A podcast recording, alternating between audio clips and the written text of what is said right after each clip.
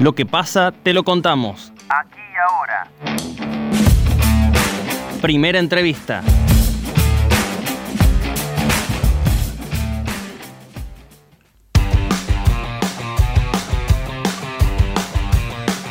Ya hace unas semanas que se viene hablando de la posibilidad de combinar vacunas frente a la escasez de segundas dosis en algunos casos, pero la pregunta a veces que surge es, ¿es seguro combinarlas en todos los casos? ¿Y cuánto se conoce al respecto de esto? Estamos en comunicación con Tomás Orduna, jefe del Servicio de Medicina Tropical del Hospital Muñiz y asesor presidencial. Tomás Orduna, bienvenido a Noticias al Toque. Javier Sismondi y Susana Álvarez, le damos los buenos días. ¿Qué tal? Buenos días, un gusto y saludo para toda la audiencia también. ¿Cómo le va, doctor Orduna? Bueno, el gusto es nuestro de poder tenerlo aquí en la mañana de Noticias al Toque. Eh, ¿Cuál es la evidencia que se tiene ahora, gracias a las investigaciones realizadas en Europa, sobre lo que tiene que ver con la combinación de vacunas? En principio, los trabajos que se han hecho y publicado, o por lo menos presentado en revistas para publicación, eh, muestran dos cosas que son fundamentales a la hora de pensar en combinar vacunas. La primera, y que siempre eh, en el tema de aplicar vacunas como del uso de medicamentos, es la seguridad y la combinación de vacunas ha mostrado seguridad, significa que no producen más efectos adversos que el, dar las dos dosis de la misma plataforma. Esto es, la combinación es igual a dar este, la misma eh, plataforma, por lo tanto esa es la premisa fundamental. Pero por supuesto que esto tiene que ir acompañado en que la eficacia no puede ser menor, en todo caso puede ser igual pero nunca menor, porque no tendría sentido disminuir la eficacia final para realizar un esquema de dos dosis. Y entonces tenemos que son seguras, por lo que hemos visto ya publicado, insisto, presentado, y que en el caso de una de las combinaciones incluso la respuesta final fue un poco mejor que dando dos dosis de la misma plataforma. Así que por eso es que hay en todo el mundo un gran interés en esto de mezclar dosis, tema que en realidad comenzó el año pasado, cuando veíamos que había tanta cantidad de diferentes plataformas y de vacunas. Pensemos que tenemos por atrás todavía en la lista más de 150 vacunas que están viniendo. Así que se pensó desde el arranque, digamos así, que en el futuro quizás la posibilidad de combinar serviría para lo que ahora es importante, por un lado, cubrir algún déficit particular o temporal de alguna vacuna y por otro, sobre todo, este segundo aspecto que es si se mejora la respuesta final, por lo tanto, bueno, ahora tenemos la posibilidad de ver en poco tiempo nuestros propios estudios que abogarán hacia ese sentido. ¿Qué pasa, doctor, con los casos de personas que han tenido COVID y que tienen, eh, que le aplican una dosis de vacuna? ¿Cómo es el grado de protección frente al virus en esos casos? Y si esto ya se puede dar como una regla o en cada caso es distinto.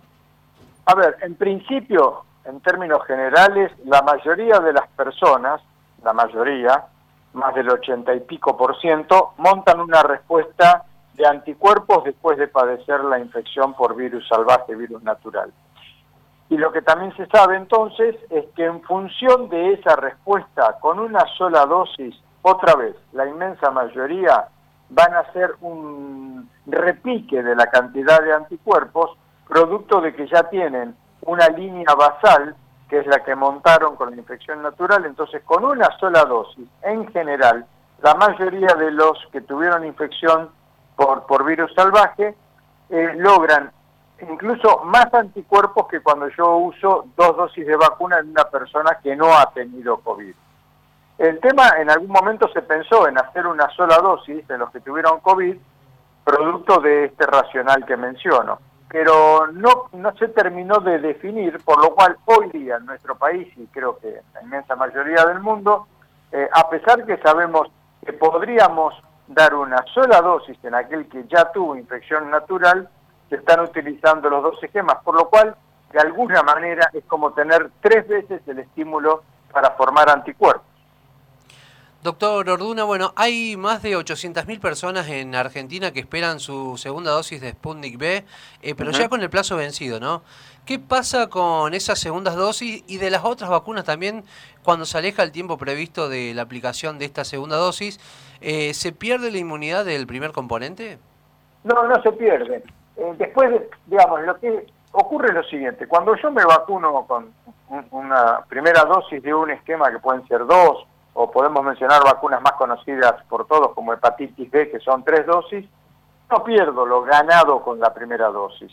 Lo que ocurre que al darle eh, la segunda en un plazo de, puede ser el mínimo, que generalmente es el famoso de 28 días, incluso no me acuerdo ahora cuál era el que tiene 21 días, esos son mínimos, esos son mínimos. De ahí en adelante tampoco la voy a dar dentro de 10 años, pero el tema de si yo le puedo dar en tres meses o en cuatro meses no me va a cambiar el primer este, eslabón, que es el estimular a mi sistema inmune para que yo haga dos cosas. Por un lado, forme anticuerpos y por el otro, dispare una serie de señales a nivel de lo que se denomina inmunidad celular, que es un poquito más complejo y que no se puede medir en la práctica diaria, eso solo se puede medir en laboratorios eh, de referencia y tiene que ver con modelos eh, científicos que eh, incluso se está viendo cómo hacer para medir esa inmunidad celular un poco más en el cotidiano, pero entonces yo respondo con esos dos tipos de inmunidad, la de la formación de anticuerpos y estimular una serie de células del aparato defensivo, para decirlo de alguna manera que se entienda. Después con el tiempo, siempre los anticuerpos van a ir bajando lentamente. La inmunidad celular ya quedó estimulada, ¿sí? y esa no va a bajar. Queda en lo que se denomina memoria, memoria inmunológica. Por lo tanto, va bajando lentamente después la tasa de anticuerpos. Cuando yo hago el primer refuerzo, o, por ahora el único que vamos a dar, lo que se eh, produce es un gran estímulo para repicar poderosamente la cantidad de anticuerpos. Secundariamente, por supuesto, vuelvo a estimular el sistema celular y eso lo que va a hacer es que tenga muchos anticuerpos, mucho más de lo que ya tenía con la primera dosis, y que van a durar más con el tiempo, pero después también van a ir bajando. Por eso ya se está hablando en algunos modelos de una tercera dosis quizás. ¿En cuánto tiempo? Nadie lo sabe. Esto es todo futurología. Tendremos que hacer una tercera dosis en algunos modelos. Habrá que hacer una eh, em, eh, eh, inoculación vacunal por año, modelo gripe. Bueno, por delante creo que falta mucho hacer futurología sobre lo que estamos conociendo en una patología que tiene solo un año y medio y donde ya tenemos 10 vacunas exitosas dando, dando este, la posibilidad de la prevención. Así que vamos de a poco. Pero en definitiva, doctor, no hay diferencia entre una persona que se aplica la, segunda dosis un mes después de que se aplicó la primera a otra que pasaron, supóngase, seis meses. No hay diferencia. no, no. no. La que la que se la dieron al mes y medio va a tener ahí el repique, la que se lo dan a los cuatro o seis meses lo va a tener ahí ese repique, pero va a responder absolutamente. Recordamos que estamos en comunicación telefónica con Tomás, el doctor Tomás Orduna, jefe del Servicio de Medicina Tropical del Hospital Muñiz y además asesor presidencial. Eh, doctor Orduna, ah, hay un grupo de médicos, ¿no? Que sobre todo que tiene que ver con los anticuarentena, los antivacunas, que aseguran que estas vacunas nuevas, ¿no? ya sea tanto el caso como el Sputnik B, como el caso de las vacunas Pfizer, provocan un exceso de proteína Spike en el cuerpo. ¿Esto es así eh, y qué implica para la salud esto?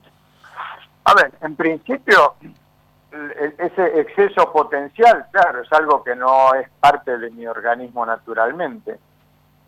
Lo que genera es una proteína Spike contra la que yo voy a generar mi respuesta de anticuerpos y respuesta de inmunidad celular. En realidad, cuando a mí me inoculan cualquier vacuna, estoy recibiendo algo que es extraño a mi organismo. ¿Justamente para qué? Para poder formar anticuerpos y así responder adecuadamente si tengo después una infección por el virus natural. Es mucho mejor que yo tenga spike producida a partir de una vacuna sin todo el componente celular que implicaría recibir el virus salvaje y que me puede matar en última instancia, a recibir spike contra la cual yo voy a formar anticuerpos y yo voy a neutralizar esas proteínas spike que se forman, porque justamente lo que hago es eso, al inducir la formación de spike, mi organismo responde formando anti-spike, entonces yo la voy a neutralizar. Ese es el éxito de la vacuna, en definitiva. Pero yo no le doy cabida, perdónenme, a los antivacunas. No comparto nada y creo que no hay que darles prensa. Claro, bueno, pero en ese sentido queríamos eh, que se aclare esto, porque hablan incluso hasta de que se contamina el cuerpo con esto, y por ahí es importante aclararlo. Discúlpeme, dicen mucha pavada y yo soy de los que se opone históricamente desde mi lugar y desde mi conocimiento y mi abogacía por las vacunas, que junto con el agua potable son las dos herramientas por las cuales se modificó la salud pública mundial. Entonces no hay que darle lugar a los antivacunas, lo dicen desde el lugar de la ignorancia. Doctor Orduna, del fanatismo. ¿Cómo, ¿Cómo ve el ritmo de vacunación que viene trayendo nuestro país, eh, sobre todo comparándolo con otras partes de América Latina? Yo creo que tenemos un programa muy poderoso. En algún momento hice una metáfora sobre nuestro programa y las viejas locomotoras a vapor. Si ustedes tienen alguna imagen de alguna película antigua, las locomotoras a vapor, a diferencia de una, de una locomotora hoy eléctrica, donde en dos minutos está a 100 kilómetros por hora, las locomotoras a vapor eran algo que hasta patinaban al comienzo, eran tan pesadas que para poder mover esa maquinaria, al comienzo costaba, derrapaban, digamos así, en la vía, pero 15 minutos después era un caballo de fierro a 100 kilómetros por hora imbatible.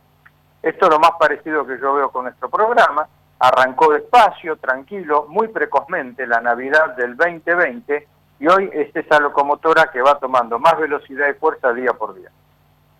Doctor, ¿cómo se viene trabajando en nuestro país para adaptar las vacunas e incluso los tratamientos contra el COVID, teniendo en cuenta el pool genético que nos diferencia de otras poblaciones?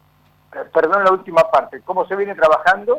Teniendo en cuenta el pool genético que nos diferencia, ¿cómo, ah. se, sí, ¿cómo se viene trabajando con las vacunas, con los tratamientos? Bueno, yo creo que hay algo fundamental. Eh, los estudios que se están haciendo en la Argentina demuestran muchas cosas. Por empezar, la capacidad de la ciencia argentina, la capacidad de la salud pública argentina. Porque también de manera precoz, por ejemplo, en el mes de abril ya tuvimos datos cómo está respondiendo nuestra población. Por ejemplo, dos trabajos eh, pioneros que hizo la provincia de Buenos Aires, el Ministerio de Salud, mostrando eh, cosas como qué pasaba con el exceso de mortalidad, qué pasa con la respuesta de anticuerpos a partir del uso de gamaleya, qué pasa con los efectos adversos. Eh, Nación está haciendo lo mismo, Ciudad de Buenos Aires ahora, por ejemplo, junto con Nación, arrancando con el trabajo de combinación de vacunas. Todo eso, pensemos así, está dando resultados está dando evidencia de lo que le pasa no a cualquiera en cualquier lugar del mundo con el uso de vacunas, sino en nuestra población, que justamente, como usted menciona, es una población que tiene un conjunto y una mezcla de genes que dan una característica diferente a la de Francia, a la de Estados Unidos o a la de Corea, absolutamente. Entonces, esto siempre es bueno, tener nuestros propios datos, y yo creo que estos propios datos que se están generando en los trabajos que ahora también están en marcha, más los que ya se hicieron y los que vendrán, es algo para aplaudir con respecto a cómo encaramos nosotros el saber qué ocurre con nuestra propia población. Así que me parece que es muy poderoso y hasta el momento lo que estamos viendo es que las respuestas a las vacunas, a los tres modelos iniciales, son en términos generales muy buenas. Pensemos el trabajo que se hizo desde Nación para ver la efectividad con respecto a mortalidad, que nos dan realmente una excelente tasa de cobertura con prevención de mortalidad con las tres este, plataformas y ahora vendrán después las otras plataformas que se irán incorporando y tendremos que hacer también ese tipo de trabajo. Precisamente eh, respecto a ese tema, ¿no, doctor Orduna? Se habla, bueno, de a futuro de Pfizer, de Moderna y de las vacunas Johnson Johnson, que ellas trabajan con la tecnología del ARN mensajero y las vacunas eh, Sputnik, eh, AstraZeneca, las, que están, las que tenemos actualmente en el país, son las que tienen eh, con la tecnología del adenovirus. ¿Qué diferencia hay entre estas vacunas y las otras? Son diferentes, diferentes estrategias para lograr lo mismo. Es como inocular, justamente antes me preguntaba su compañera, es como inocular la parte del gen que termina generando en mi propio organismo la formación de proteína spike. En un caso va dentro de un caballo de Troya denominado adenovirus. En el otro directamente yo inoculo el pedacito, el trocito de ARN mensajero que después se va a incorporar a mis paquetes celulares y va a inducir la formación de la proteína spike. En un caso es dentro de un caballo de Troya, el otro es por fuera. Y la pregunta que todos nos hacemos y seguramente nadie tiene la respuesta, pero eh, para terminar la entrevista, doctor, ¿qué es lo que se viene? ¿Qué? Porque ya se está hablando de tercera ola en, en el mundo, nosotros vemos todo con el diario del lunes. ¿Qué es lo que se viene? ¿Seguimos cuidándonos? ¿Hasta cuándo? ¿Se sabe algo de eso? La base de seguir cuidándose, esa es inamovible y no tenemos una fecha de caducidad para eso. Eh, fijémonos lo que está pasando hoy día en Estados Unidos, Gran Bretaña o Israel, por mencionar los tres ejemplos más claros, donde tienen un porcentaje muy alto de personas vacunadas con respecto al total de la población, donde ha ingresado la variante Delta, comenzó a haber mucha circulación, la variante Delta copa de alguna manera los nichos ecológicos virales, en lugares como Gran Bretaña 95% y en Estados Unidos se duplicó en los últimos 10 días del 25 al 50% el lugar que ocupa Delta. Por lo tanto, con ese modelo yo no puedo pensar en restringir las medidas de distanciamiento social.